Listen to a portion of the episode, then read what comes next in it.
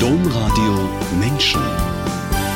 Podcast. Johanna Klug ist mit ihren 27 Jahren noch sehr jung und hat wahrscheinlich schon mehr sterbende und tote Menschen gesehen als 10 oder 100 ältere Menschen zusammen.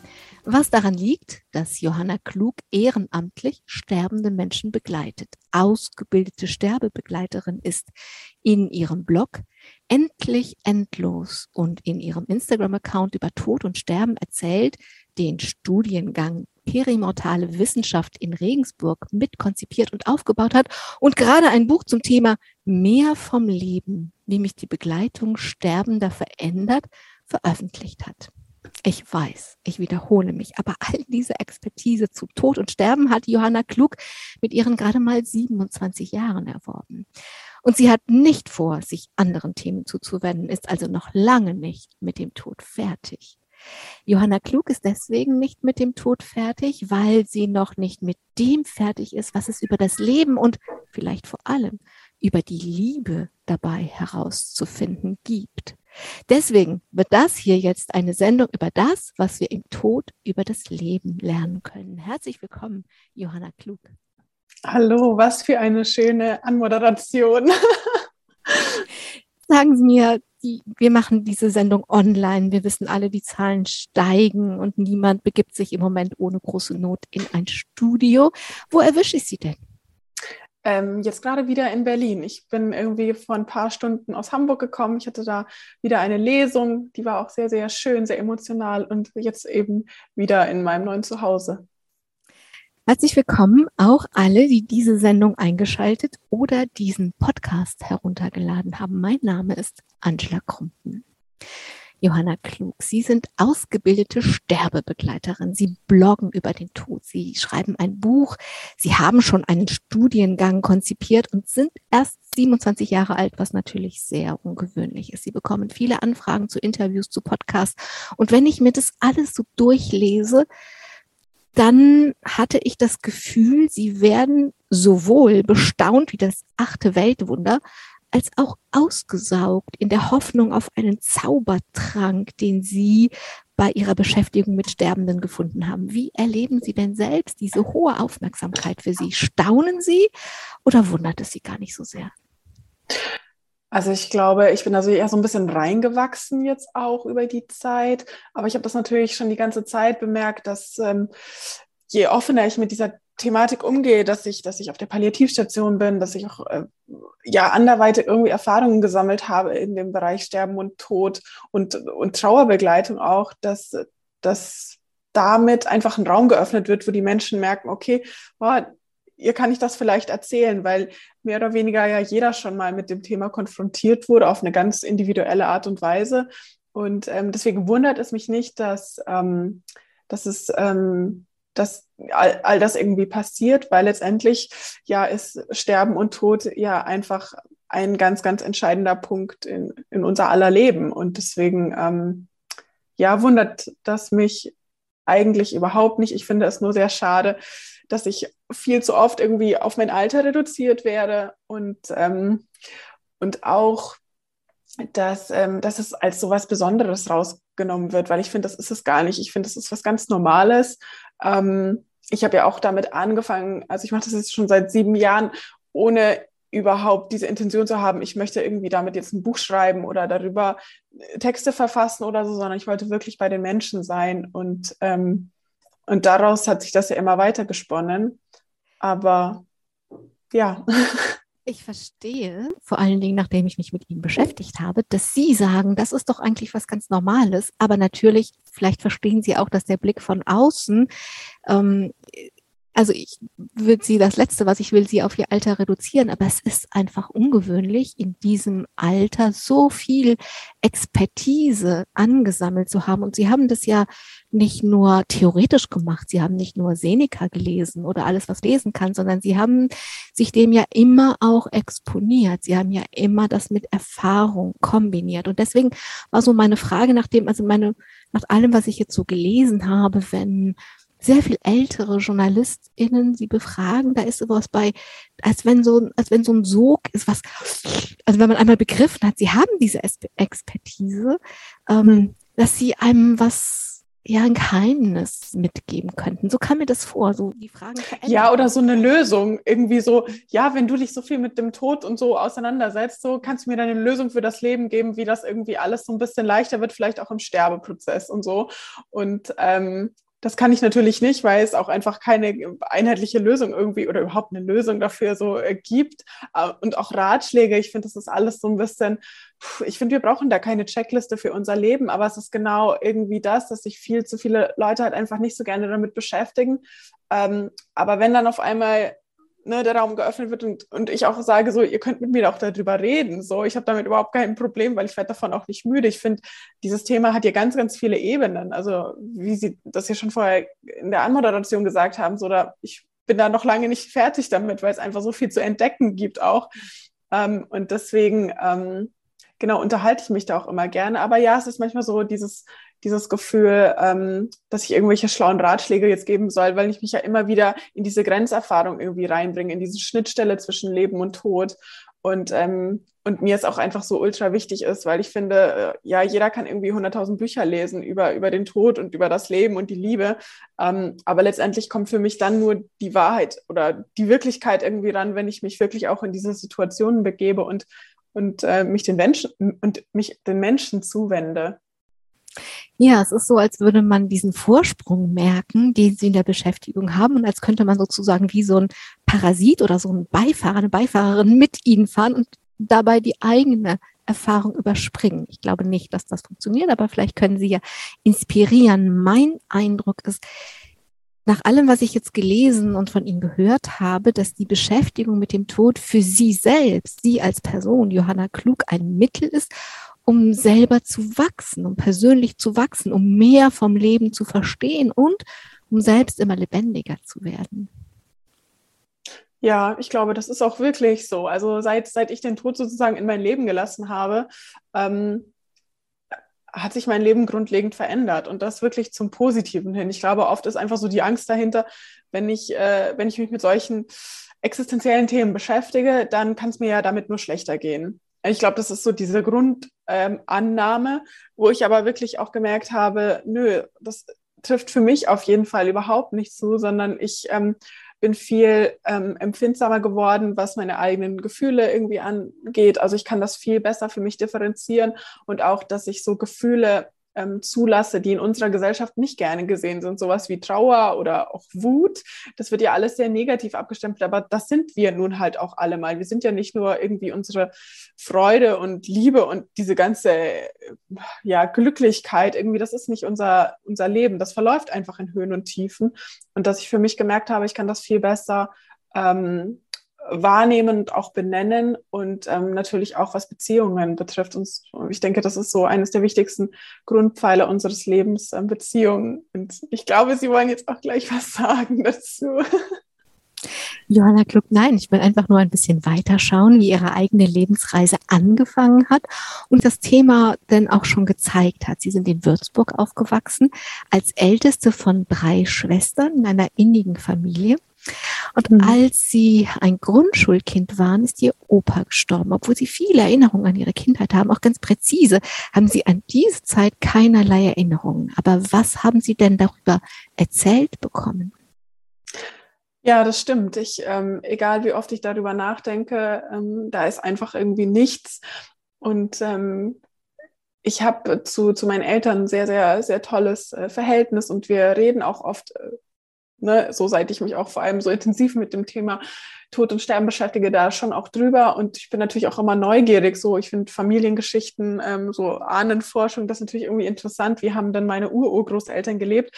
Und ähm, meine Mama kommt dann auch oft irgendwie auf dieses Thema von meinem, von meinem Opa, also von ihrem Vater zu sprechen, wo es, einfach so schnell auch ging. Also er ist über die Jahrtausendwende gestorben, innerhalb von ein paar Monaten an, an Leukämie. Und ähm, das war für meine Mom und, ähm, und auch einfach da für die ganze Familie einfach so schwer zu tragen, auch, dass sie dann gesagt hatte, auch ich kann auch, ähm, ich kann euch da nicht mit auf die Beerdigung nehmen, so, sondern sie hat uns dann äh, zu Freunden ähm, sozusagen abgegeben, so, weil sie auch gesagt, ich habe keine Kraft an der Beerdigung, ähm, die sowieso viel zu schwer schon für mich alleine ist, auch noch irgendwie drei kleine Mädels im Blick zu behalten.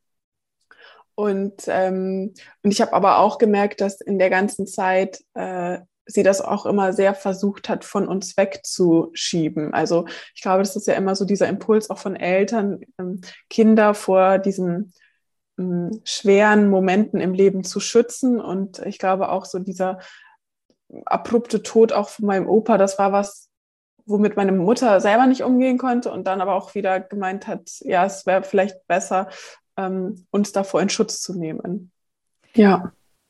Was Sie gemerkt haben, ist, dass Sie in der Schule, dass es in der Schule schwieriger wurde und die Schule hat das nicht wirklich hinterfragt, sondern sie noch mehr in eine Schublade gesteckt. In welche?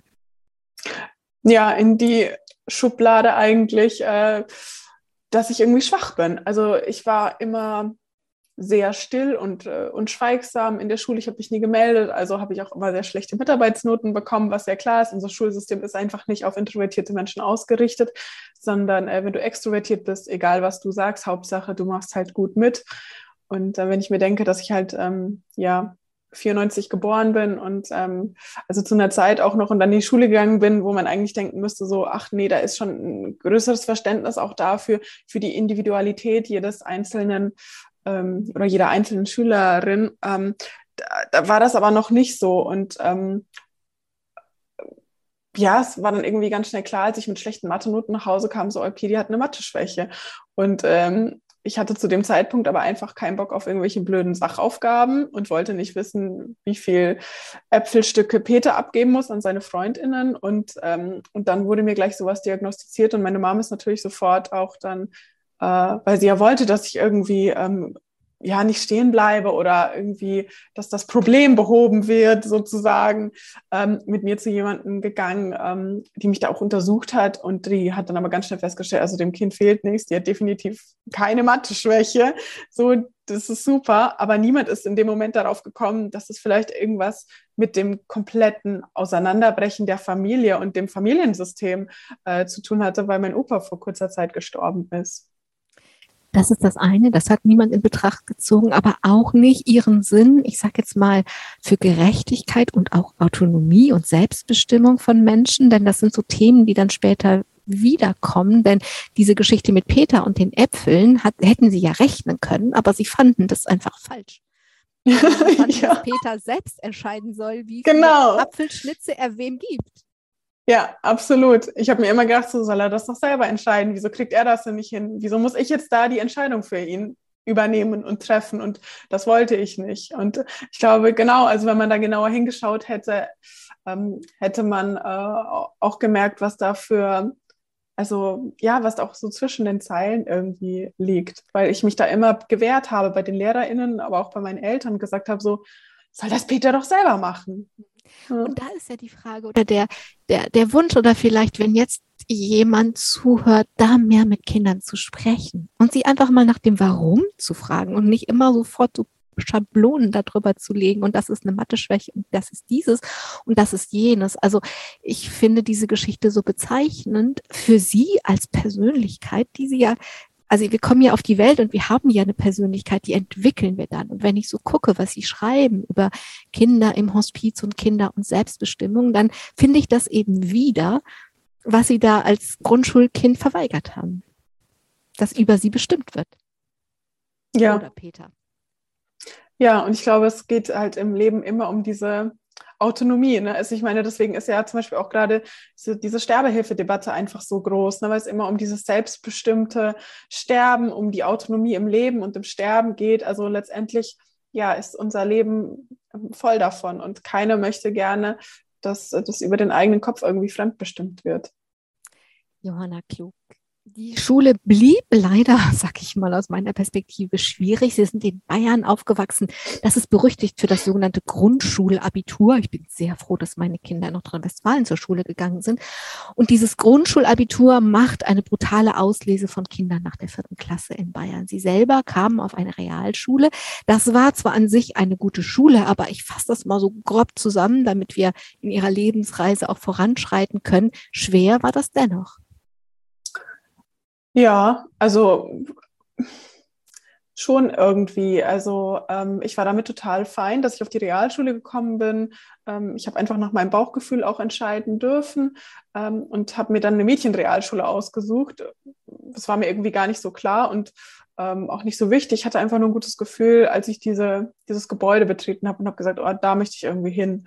Und ähm, wurde da auch eigentlich entsprechend gut gefördert. Also ich habe auch den Mathe- und Physikzweig da gewählt und war richtig gut auch da drin. Und ähm, aber als ich dann auch ähm, in die, ähm, also nach meinem Abschluss dann in die äh, Fachoberschule gewechselt bin und ich habe da mich entschieden, eben den gestalterischen Zweig zu wählen, mich darauf mehr zu fokussieren, ähm, da habe ich gemerkt, dass ich mit ganz anderen Lebensrealitäten irgendwie konfrontiert werde, weil natürlich auch sehr viel ältere ähm, Leute in meiner Klasse waren und auch ganz andere Lehrer. Also denen war das so ein bisschen herzlich egal, ähm, ob die SchülerInnen jetzt da sind oder nicht. Und, ähm, und manche hatten einfach gar keinen Bock und ähm, manche haben einfach auch ähm, ja, entsprechend ihre, äh, ihren Unmut irgendwie den SchülerInnen gegenüber äh, kundgetan. Einfach so, rausgehauen. Ja. An dieser Fachoberschule für Gestaltung hatten Sie einen Deutschlehrer und der hat mal kurz, aber prägnant und definitiv oder final festgestellt, also Sie können ja nun wirklich nicht schreiben. Ich habe mich gefragt, wenn Sie jetzt, ich meine, Sie sind 27, so lange ist Ihr Fachabitur noch nicht her, also vielleicht besteht die Chance, dass dieser Lehrer noch an dieser Schule ist. Wenn Sie jetzt einfach mal ins Lehrerzimmer gehen und ihm Ihr Buch auf den Tisch legen, was glauben Sie, was passiert? Ich glaube, dem fallen echt die Augen aus dem Kopf. Also ja, weil, also ich, Gott, das war 2012, habe ich mein, mein, mein Abi gemacht und ähm, da sah ich halt auch noch ganz anders aus. Also ich war da immer noch dieses, dieses schüchterne Mädchen, ähm, äh, ja, die, die alles hinterfragt hat, alles absolut perfektionistisch irgendwie auch machen wollte und, ähm, und, ähm, und selber noch gar nicht so wusste, wo ist denn mein Platz also ich glaube, dass vor allem in dieser Zeit einfach total schwierig ist, weil so viel passiert und man auch von, von außen so, so einen Druck bekommt. Erstmal irgendwie, den man sich selber natürlich auch macht, aber dann auch vielleicht von Freundinnen, von Bekannten und Verwandten aus dem näheren Umfeld und dann natürlich aber auch so gesellschaftlich.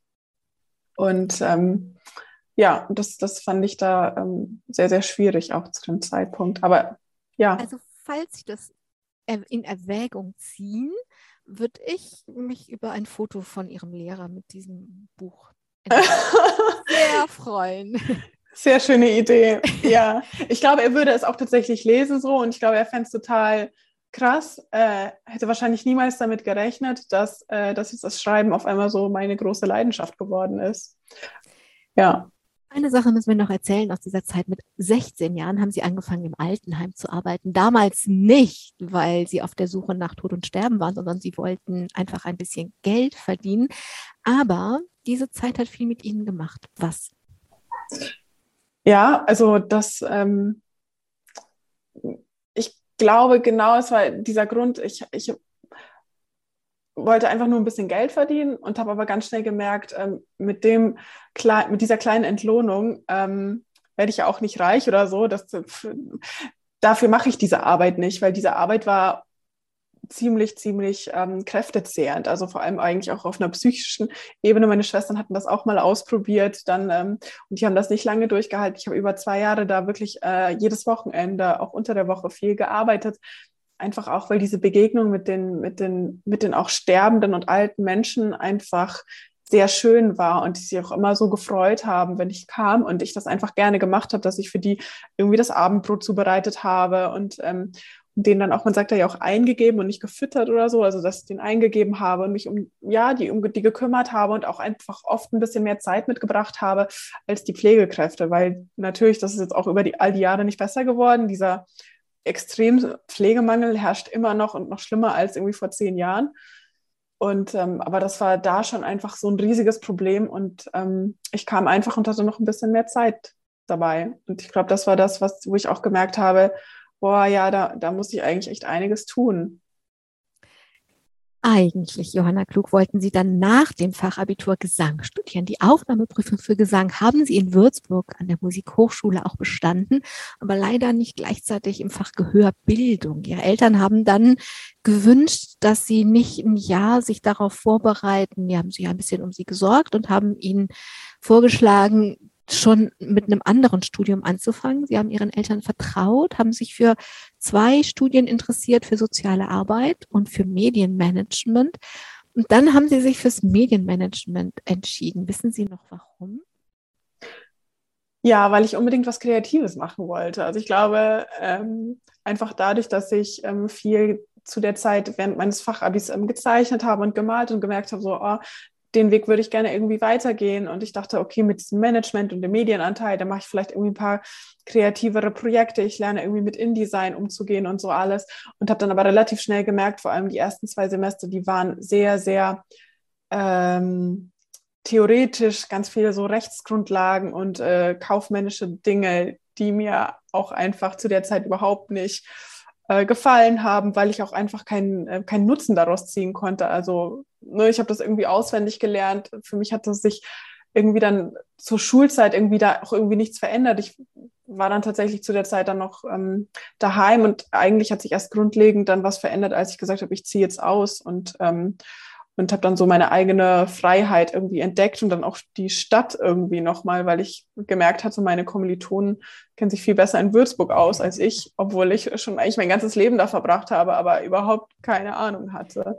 Also eigentlich, ja, war das für mich wie in eine komplett neue Stadt nochmal zu ziehen. Das, war, glaube ich, sind ganz unterschiedliche Dinge in einer Stadt aufwachsen oder in eine Stadt kommen, um da zu studieren. Man hat ganz mhm. anderen Blick auf die Städte. Sie haben gesagt, da habe ich schon ein bisschen Freiheit entdeckt, so richtig die Freiheit entdeckt, haben sie in den Niederlanden. Eine gute Freundin hat da studiert und ein Professor hatte ihnen von der Stadt Groningen vorgeschwärmt und hatte die Idee, dass es gut zu ihnen passen könnte, dort zu sein. Sie haben, sie sind dem gefolgt und haben ein Auslandsstudium in Groningen gemacht und es unglaublich genossen. Sie sind viel gereist und sie haben so richtig entdeckt, was Freiheit ist. Und in dem Entdecken dieser Freiheit lag auch die Entdeckung, ich nenne das jetzt mal ihre Passion. Und das war ein Geistesblitz. Was genau ist passiert in diesem Geistesblitz? Also natürlich äh, zu diesen ganzen Reisen, die ich da auch unternommen habe. Und ich glaube, ich habe die Niederlande einfach äh, von einer sehr wunderschönen Seite kennenlernen dürfen und auch darüber hinaus ganz andere Länder. Ähm, musste ich natürlich auch immer mal wieder Hausarbeiten schreiben und so. Das, äh, daran kommt man ja doch einfach nicht vorbei. Und ich weiß noch, wie ich da so an, an, meinem, an meinem Laptop saß und irgendwas geschrieben habe und gar nicht so zufrieden damit war und immer mal wieder so abgedriftet bin.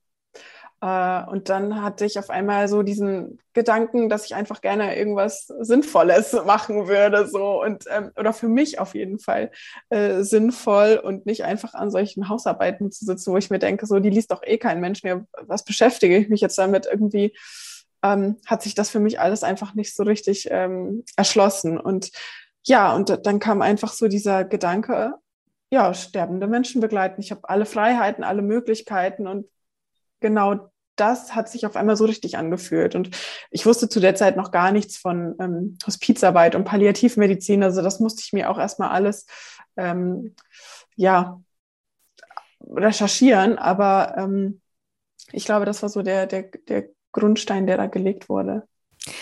Also, Sie haben das mal Geistesblitz genannt und jetzt sagen Sie, es hat sich so richtig angefühlt. Und ich würde, ich möchte solche Momente immer so gerne erforschen und verstehen. Was hat sich richtig angefühlt? Dieser Geistesblitz oder dieser Gedanke, so, ähm, wenn ich alles machen kann, wenn ich alle Freiheiten jetzt gerade habe, ich könnte überall hin auf der ganzen Welt und irgendwie alles machen.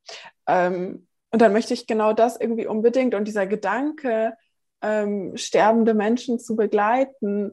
Ähm, irgendwie habe ich mich da so, weiß ich nicht, obwohl ich da ja gar keine Berührungspunkte mit hatte. Ich hatte ja auch, wie gesagt, meinen Opa da auch nie irgendwie mehr erlebt. Der war dann halt auf einmal weg, so zack. Ich war ja auch nie im Krankenhaus oder so bei ihm, als er so, so krank war. Ähm, aber ich habe mich in diesen Gedanken irgendwie so reingelegt und der hat, das hat sich einfach so richtig angefühlt. Und das hat sich für mich dann im weiteren Verlauf auch einfach weiter nur bestätigt. Das konnte sich nur deswegen bestätigen, weil sie diesem Gedanken gefolgt sind. Mhm. Dann zurück nach Würzburg, haben das erzählt, haben eine Nachbarin, die Theologin ist, Seelsorgerin ist auf, an, und die Palliativstation kannte, hat sie dann eingeladen, vermittelt, konnektiert, wie auch immer, da jedenfalls hingebracht und sie haben da jeden Freitag gearbeitet. Also aus diesem Geistesblitz ist über die Verknüpfung mit anderen Menschen im Leben jeden Freitag eine Wirklichkeit geworden. Was mhm. haben Sie da erlebt und wie hat sich dieses Gefühl von, das ist richtig, dem will ich folgen, dann bestätigt? ich glaube wirklich, es hat angefangen mit so diesem ersten Vorstellen. Also als ich, ich war dann tatsächlich noch in den Niederlanden über die Weihnachtszeit kurz daheim und da hatte ich dann so dieses erste Vorstellungstreffen auf der Pali. Und ähm, ich bin da irgendwie so ganz entspannt hin und war dann da auf dieser Station und war so, ja, schön, schön hier zu sein, so irgendwie. Ähm, und äh, genau, und dann wurde ich von allen irgendwie so herzlich aufgenommen und jeder hat sich irgendwie gefreut, dass ich da bin. Und ich wusste noch gar nicht so, hä, warum freuen die sich denn alle so? Ich habe doch jetzt auch gar nichts gemacht, so, aber ähm, da hat sich das dann so äh, entwickelt, genau, dass ich jeden Freitag eben auf der Pali ähm, irgendwelche Dinge mitgebracht habe. Also entweder ich habe äh, Blumen gekauft und, ähm, und in jedes Zimmer zu jedem Patient, zu jeder Patientin gestellt. Ähm, wir haben zusammen Kekse gebacken, an Weihnachten natürlich irgendwie Plätzchen oder, oder Osterhasen äh, so aus Tonpapier gebastelt, also irgendwie ganz viele Dinge. Und das war für die Menschen oder auch für die Zugehörigen oft einfach äh, so Aufhänger, so Erinnerungen nochmal von, von früher irgendwie aufzuwälzen und, und darüber zu reden. Und ähm, ich weiß noch, wie ich mit einer Dame irgendwie äh, so, so Muffins gebacken habe und sie hat dann auf einmal angefangen zu erzählen, so, oh, dass ihre Mutter sie immer dazu gedrängt hat, auch immer so eine tolle, so eine tolle Köchin und ähm, Bäckerin zu werden, wie sie selber. Und sie fand es ja ganz schrecklich. Und, äh, und jetzt so kurz vor ihrem Tod ähm, findet sie es richtig toll, hier diese Muffins zu machen. Und sie hat immer nur irgendwie jeden Tag irgendwie ein Spiegelei gegessen und so. Und dann war so dieses letzte Muffinbacken irgendwie für sie was ganz Großes. Und das ist natürlich ähm, ganz, ganz schön, wenn solche Momente entstehen dürfen dadurch. Sie sagen so liebevoll Palli. Ich sage das nur nochmal, das meint Palliativstation. So, mhm. Palli sprechen. Sie haben dann Johanna Klug die Palli hinter sich gelassen für ihren Master erstmal und sind nach Hamburg gegangen. Das war ein Kompromiss, denn eigentlich hatte sie noch weiter in den Norden nach Skandinavien gezogen. Aber Hamburg ist es dann geworden. Warum? Ähm, ja, das ist äh, wirklich auch eine gute Frage. Ich glaube einfach, weil äh, ich ganz schnell eine Zusage bekommen habe, ich auch gemerkt habe, ich möchte gerne ähm, noch weiter auch so journalistisch irgendwie arbeiten. Also ich hatte tatsächlich dann auch den journalistischen Schwerpunkt in meinem Bachelor gewählt und habe da auch irgendwie gemerkt, oh ja, so schreiben über den Tod, das macht ja voll viel Spaß. und ähm, ich habe auch einfach äh, tolle Rückmeldungen dazu bekommen. Und ähm, genau, und habe gemerkt, in Skandinavien ist mir das alles noch ein bisschen zu theoretisch gewesen. Es gab nicht so viel praktische Studiengänge da auch. Und äh, der in Hamburg hat sich einfach ähm, sehr, sehr gut angehört und sehr, sehr prax praxisnah. Und äh, so war es dann tatsächlich auch. Und ich konnte trotzdem weiterhin eben begleiten oder mich überhaupt jetzt eigentlich erstmal ausbilden lassen, weil das hatte ich vorher gar nicht. Also ich bin wirklich auf die Palliativstation gekommen, ohne dass ich irgendeine ähm, Vorausbildung hatte. Und das passiert mir irgendwie, das merke ich auch gerade immer wieder, gerade, dass ich erst in diese Praxis gehe und mich danach eigentlich erst ausbilden lasse. Ähm, ja. Das ist ja nicht der schlechteste Weg, weil dann wissen sie ja genau, wozu sie die Theorie, wo sie die draufpacken. Sie wissen ja. immer, wozu sie das machen. In Hamburg haben sie nicht nur studiert und eine Ausbildung zur Sterbebegleiterin gemacht, sondern auch Sarah kennengelernt. Eine, ich sage jetzt mal, hört sich vielleicht ein bisschen pathetisch an, aber trotzdem wegweisende Begegnung. Mhm. Sarah ist ein Mädchen mit Kinderdemenz. Das ist, finde ich, eine schreckliche Diagnose und auch ein schreckliches Schicksal, auch für die Zugehörigen, wie Sie sagen. Sie haben aber, das kann man auch auf Bildern sehen, sehr viel, sehr gute Zeit mit Sarah erlebt. Wie das? Ja, also ich glaube von von dem ersten Treffen an, wo sie, äh, wo ich glaube ich eher so diejenige war, die sehr ähm, sehr eingeschüchtert war, weil ich nicht wusste, boah, hier eine ambulante Begleitung bei ihr zu Hause, wie wird äh, Sarah auf mich auch reagieren? zu dem Zeitpunkt war sie auch schon blind. Und dann kam sie so nah an mich ran und hat mir über den Kopf gestreichelt und meine Haare waren damals schon so kurz wie jetzt und äh, hat sich ähm, meine Ohrringe an ihre kleinen Ohren geknipst und äh, hat mir dann den Spitznamen Radieschenkopf gegeben. Und der bin ich auch bis heute immer noch. Das finde ich irgendwie ganz süß, dass sie auch in all dieser Zeit einfach meinen Spitznamen beibehalten hat und nicht vergessen hat. Und da merke ich auch, natürlich schreitet ihre Erkrankung voran, ganz gnadenlos. Es gibt keine Medikamente. Man kann sie wirklich nur palliativ ähm, begleiten auf ihrem Weg. Ähm, aber da gehört das natürlich auch dazu. Und in solchen Momenten, wo ich merke, sie erinnert sich noch auch an unseren Tanz der Vampire Musical-Besuch, wo ich sie unbedingt mitnehmen wollte, weil Sarah der größte Vampir-Fan ist, den ich kenne. Äh, das alles ist wirklich auch noch da. Und manchmal ähm, ja, fällt dann sogar noch ihrer Mama der Mund äh, runter, weil sie äh, nie damit gerechnet hätte, dass Sarah das noch weiß. Und solche Momente sind dann eben, wo ich sage, das ist einerseits irgendwie auch die Sterbe- oder Lebensbegleitung auch und trotzdem auch schon Trauerarbeit für, für die Familie oder für, für die Zugehörigen. Was hat Sarah Sie als Person gelehrt? Oh, ganz, ganz viel und viele Dinge, die ziehen sich dann noch so nach. Vor allem, glaube ich, einfach wirklich dieses im Hier und Jetzt zu sein und, ähm, und auch wieder so dieses Kind in mir irgendwie zu finden und zuzulassen. Also, weiß nicht, am Anfang war ich dann noch so total befangen, jetzt irgendwie mit ihr rumzuhüpfen und äh, Spiele zu spielen und, und mit den Barbies und irgendwelche Geschichten sich auszudenken und, und ganz eigenartige Namen den Puppen zu geben.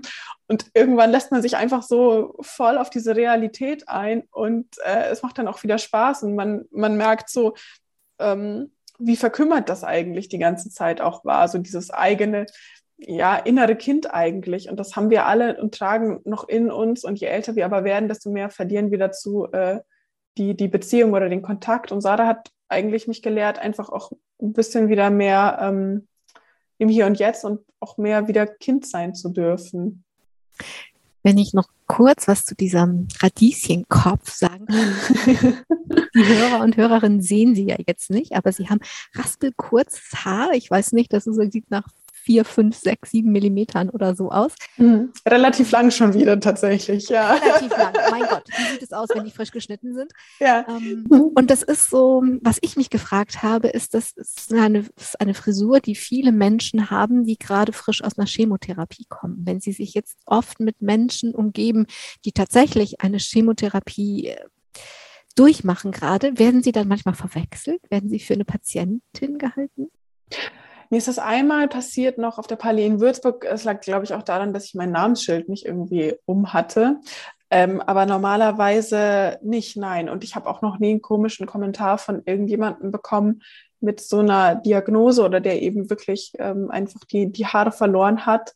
Ähm, ich glaube vielleicht auch einfach, weil ich, äh, weiß ich nicht, sehr starke Augenbrauen habe und auch Wimpern und alles. Also äh, darüber. Aber ähm, manchmal kamen komische Kommentare wirklich von ähm, von den Leuten außerhalb von der Pali. Und das fand ich irgendwie sehr erstaunlich und äh, es hat mich auch irgendwie sehr, sehr traurig gemacht. Mhm. Ähm, und letztendlich auf der Pali, das hatte ich auch erst letztens wieder, dass, ähm, dass ich dann mit einer Dame über, über ihren Haarverlust und äh, auch über Perücken geredet habe und äh, sie da meinte, so niemals im Leben will sie eine Perücke, wenn dann lässt sie sich die Haare auch einfach so kurz rasieren ähm, und dann hat sie mir zugezwinkert und gesagt, naja, ich weiß ja, wie gut das jetzt aussehen kann. So, ich muss da gar keine Angst mehr vorhaben, weil das für sie vorher echt ein riesiges Thema war, weil der Verlust von Haaren ist ja auch irgendwie so ein Verlust von, von Weiblichkeit auch. Ne? Und ich muss aber sagen, dass ich mich sehr viel weiblicher fühle, seit ich eben ja, drei Millimeter Haare trage, so. Und ähm, ich glaube, das ist auch so ein gesellschaftliches Bild, was oft irgendwie nicht so äh, zusammenpasst, aber ich, ich bin ja nicht meine Haare. So, darüber definiere ich mich ja nicht. Genau.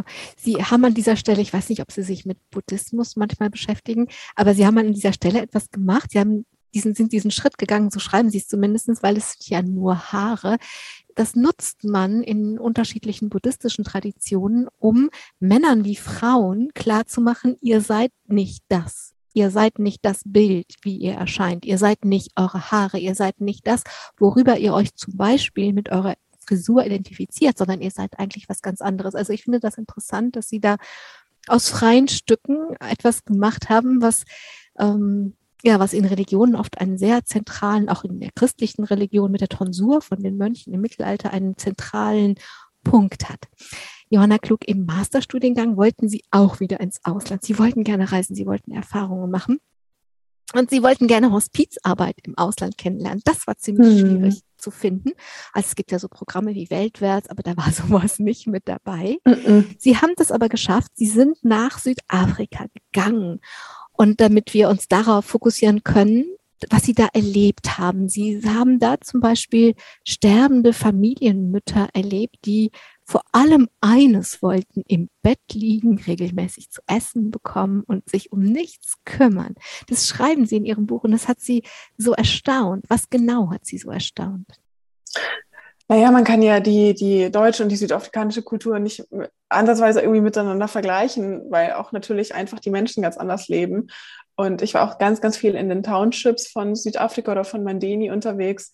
Und ähm, die Menschen haben dort wirklich nichts. Also ähm, und dann ist es natürlich für sie das Größte, wenn auch, wenn sie dann krank sind, dass sie dann mitgenommen wurden in dieses Care Center, in dieses Hospiz auch. Und dass sie dann einfach ein sauberes Bett hatten, drei warme Mahlzeiten bekommen haben. Die wurden regelmäßig gewaschen oder eigentlich auch jeden Tag von den Pflegekräften. Es wurde sich um die gekümmert. Sowas haben die in ihrem Leben noch nie erlebt. Und, ähm, und für uns ist das natürlich sowas total Selbstverständliches. Also wir haben fließendes Wasser, wir haben ständig irgendwie äh, Strom und ähm, hinterfragen das irgendwie gar nicht, nehmen das einfach so hin.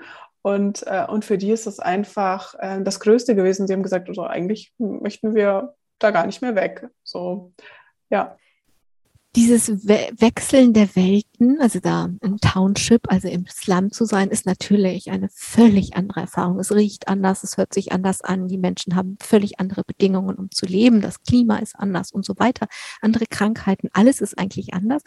Und sie beschäftigen sich da viel mit, mit diesen unterschiedlichen Welten. Und wenn sie darüber schreiben, dann schreiben sie über unseren Blick auf Konsum und Körper und schreiben oft, dass wir in einer kaputten Gesellschaft leben was stört Sie denn so? Oder was stört Sie am meisten? Vielleicht können wir das gar nicht alles erzählen, aber so dieses, ne, Sie, haben, Sie sind dann am Frankfurter Flughafen zum Beispiel gelandet und das ist einfach was, was sehr mir beim Lesen sehr grell entgegenkommt, was Sie da erlebt haben. Ja, ich glaube, es ist einfach äh, genau das. Ich äh, bin in Südafrika in den Flieger gestiegen, war eigentlich so ganz happy und ähm, die Menschen dort sind einfach, die haben nichts und äh, und sind so freundlich und so herzlich und freuen sich so, dass man als Mensch auch einfach da ist und den die Zeit schenkt, irgendwie auch einfach da zu sein. Und, und dann kommt man zurück und ähm, wird erstmal irgendwie ganz grob zur Seite geboxt mit irgendwelchen Ellenbogen, so von irgendwelchen Menschen, die irgendwie ganz schnell von A nach B müssen und grummelige Blicke und, und all das. Das hat sich für mich einfach ähm, so falsch dann angefühlt, wieder hier zu, also nach Deutschland zurück zu müssen. Und ich habe mir dann einfach gewünscht, oh, ich könnte mich sofort wieder in den Flieger setzen und wieder weg. Ähm, und ich habe tatsächlich sehr, sehr viel länger gebraucht, wieder in Deutschland anzukommen, als ich eigentlich weg war. Also ich war drei Monate in Südafrika und ich habe echt da ganz, ganz lange drin zu knabbern gehabt, wieder hier anzukommen, weil ich gemerkt habe, diese ganzen Werte, die wir auch hier verfolgen, unsere Haltung, auch diese Oberflächlichkeiten und dass wir so konsumgierig sind, das hat mich alles so wütend ähm, gemacht und dass wir so so ähm, unachtsam einfach mit uns selber, mit anderen und auch mit unserer Umwelt umgehen. Mein Eindruck ist, das ist ja jetzt auch schon wieder eine kleine Weile her, dass Sie in Südafrika waren, dass dieser dass diese Wut oder dieser Schmerz, es ist, glaube ich, nicht nur Wut, es ist auch mhm. Schmerz. Mm. Sie haben gerade konsumgierig genannt, aber es geht, es geht viel um Konsum, aber es geht auch um Körper und Körperwahrnehmung und Körpernormen bei Ihnen. Also dass dieser unser Umgang mit Konsum und Körper ähm, konsumgierig, haben Sie gerade gesagt, dass Sie das sehr beschäftigt. Ja, also ich meine, wir werden ja tagtäglich äh, damit konfrontiert, wir werden äh, darauf reduziert auch. Ähm, ja, aber ich, aber ich, muss auch sagen, natürlich, das, das war auch in Südafrika ein Thema. Also ich weiß noch, ich hatte mich mit einer ähm, Frau unterhalten, ähm, die dann gesagt hat, oh, du bist äh, du bist einfach so skinny und ähm, und also sie war so schmal, ne? ja, schmal, so. Gen genau und ähm, und und ähm, und sie wäre auch gerne so, aber es kriegt sie irgendwie auch nicht hin. Und das war aber eher so die Ausnahme, weil in, in Südafrika ist es eher so angesehen, dass halt Frauen auch einfach wirklich weiblich sind. Und dann war das oft so, oh, du bist so skinny, also du bist so schmal, war dann eher fast schon so, naja, du bist jetzt ja auch irgendwie nicht so wirklich weiblich oder so. Mhm. Ähm, und, und, und hier, ne, wir haben irgendwie in den Supermarkt, haben so viel Auswahl und ich merke so, das überfordert mich schon. So, welchen Joghurt kaufe ich denn jetzt eigentlich? Es steht viel zu viel da. Wir schmeißen so viel weg. Und, äh, und in Südafrika ist man einfach froh, wenn man überhaupt äh, da auch was hat. Also wenn Maismehl da ist, um irgendwie ein Brot zu backen daraus.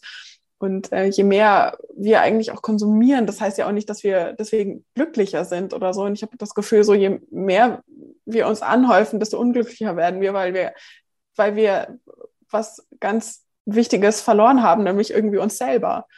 Hm. Und, äh, und das können wir uns nicht über Konsum oder einen geilen Körper oder den besten Ernährungskult ähm, irgendwie tilgen. So, das, ähm, ja, ist einfach, äh, glaube ich, echt gerade so, so ein Thema auch unserer Gesellschaft. Sie machen es auf jeden Fall dazu. Johanna Klug. reisen wir noch ein bisschen weiter. Wir bleiben noch im Master und reisen zusammen nach Norwegen. Jetzt Überraschung, auch dort haben Sie sich mit Tod und Sterben beschäftigt. Dabei haben Sie vor allem zwei Dinge erlebt, die anders waren. Fokussieren wir das mal. Sie haben helle, warme Krematorien erlebt und absolut mhm. gleichförmige Friedhöfe. Aber mal der Reihe nach, welche Friedhöfe haben Sie denn erlebt? Ähm, ja, ich, also ich bin total gerne auf Friedhöfen. Ich will jetzt aber auch nicht, dass der Eindruck entsteht, so, oh Gott, die ist ja wirklich so ultramorbide. Also das bin ich gar nicht, aber ich finde, auf Friedhöfen ist einfach so eine Ruhe. Und äh, ich meine, der Ohlsdorfer Friedhof auch in Hamburg, das ist einfach gigantisch. So, man, man ist da so bei, so bei sich und für sich. Und ähm, ich finde, das hat so eine Wärme. Und deswegen bin ich eigentlich gerne auf Friedhöfen, weil ich dann das Gefühl habe, so, ich kann so ganz bei, bei mir auch mal sein und ähm, ja, fühle mich irgendwie so ein bisschen aufgeräumt, vielleicht auch so für Gedanken ordnen und so. Ähm, und da ist mir aber dann aufgefallen, dass alle Grabsteine einfach gleich aussehen. Also da ist der eine wie der andere und ich habe so ein bisschen so diese Vielfalt vermisst, was aber tatsächlich daher kommt, dass es von der Kirche einfach feste Strukturen gibt und die vorgegeben sind und sich bis heute da durchziehen. Also wenn man da auf den Friedhof geht, dann kann man wirklich davon ausgehen, sieht ziemlich gleich aus.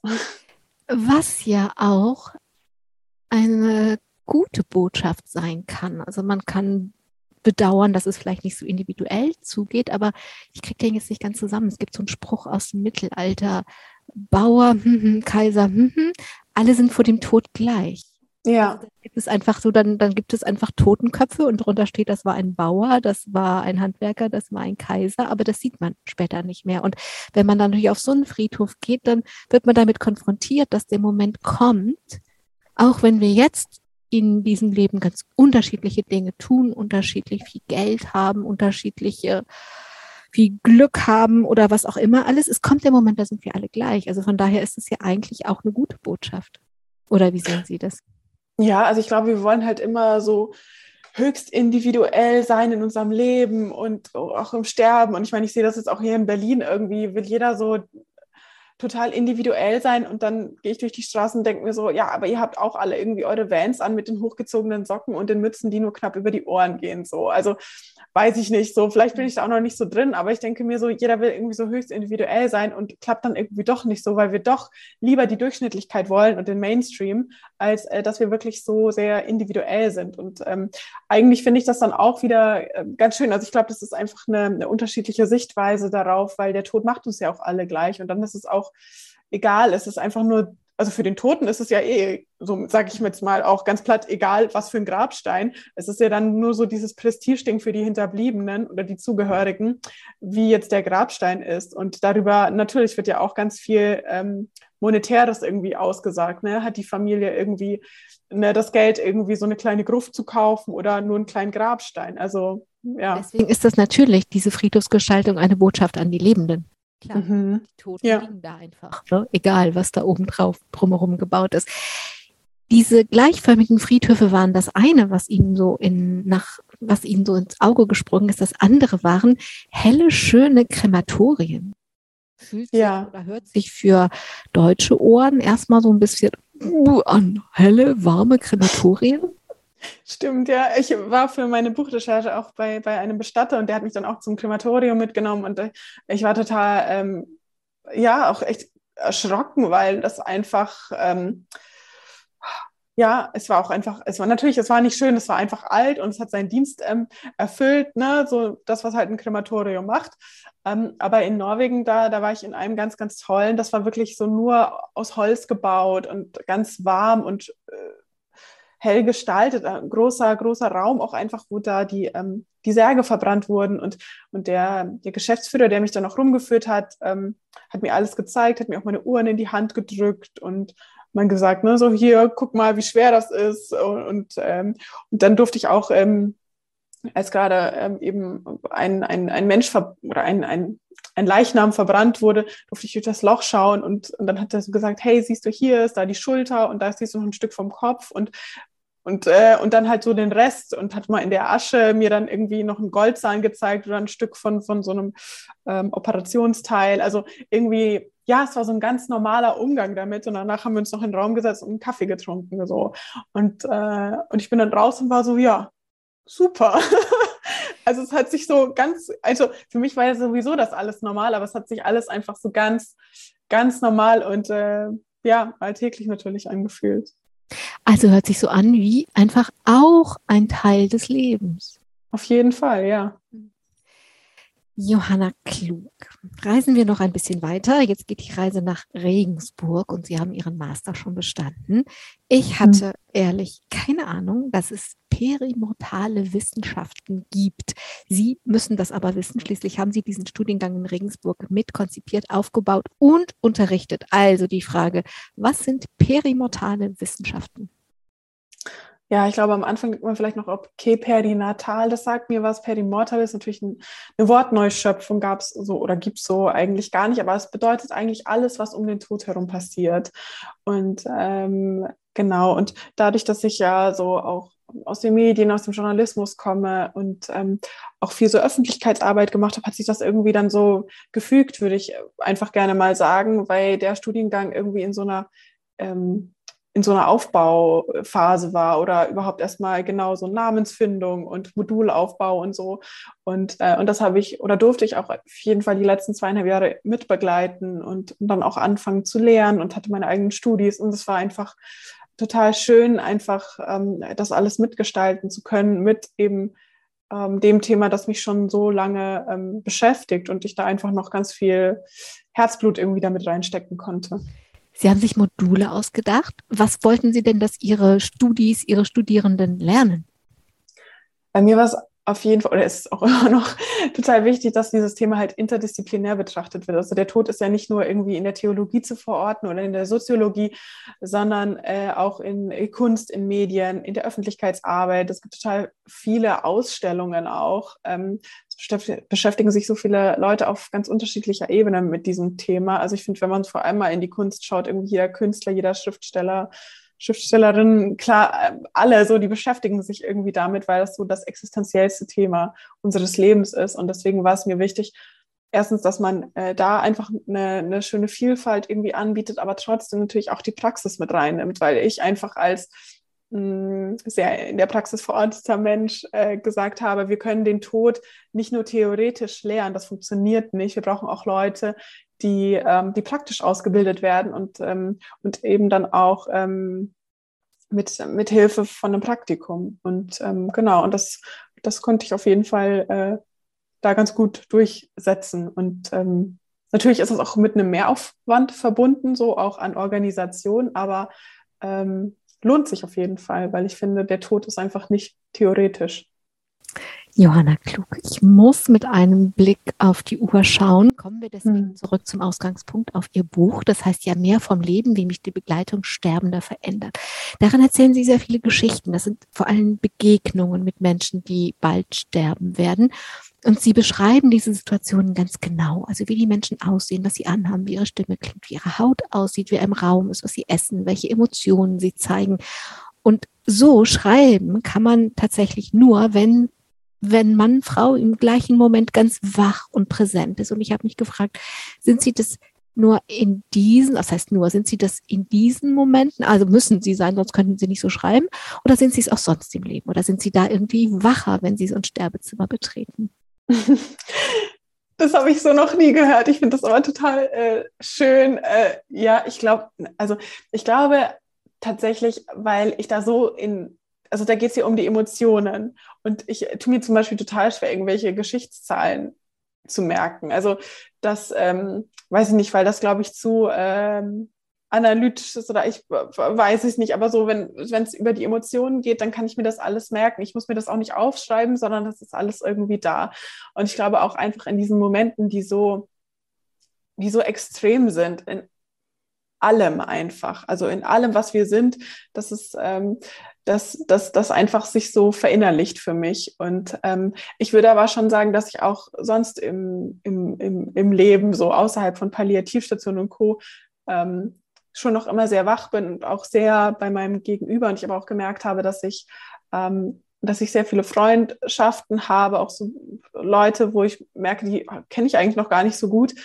Aber das macht nichts, weil es geht nicht um die Quantität, sondern um die Qualität. Und es kommt darauf an, wie meine Haltung ist zu den Menschen, wie ich denen begegne und, ähm, und äh, was ich so wahrnehme, wenn ich, wenn ich denen gegenüberstehe. Und ich glaube, das ist genau das, was mich auch die ähm, die Sterbenden die ganzen Jahre jetzt auch gelehrt haben, dass ich ähm, noch viel mehr auf mein Bauchgefühl höre oder mich von, von, von meiner Intuition da auch leiten lasse und ähm, auch dann so im Leben einfach sehr viel wacher äh, durchs Leben gehe.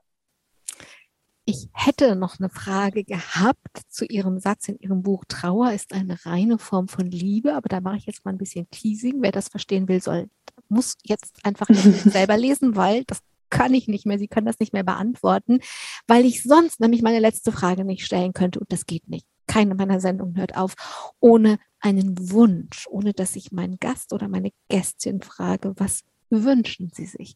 Was wünschen Sie sich, Johanna Klug, was noch passieren soll?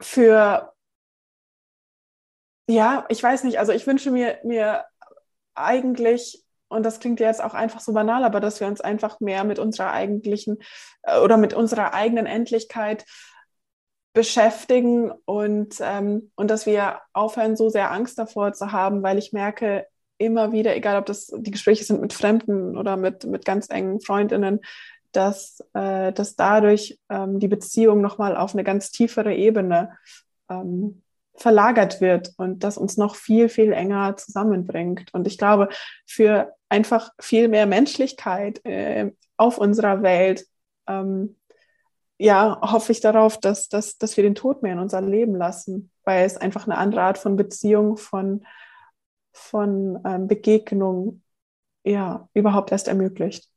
Johanna Klug. Ich danke Ihnen für Ihre Zeit, für Ihre Ehrlichkeit, für diese Begegnung.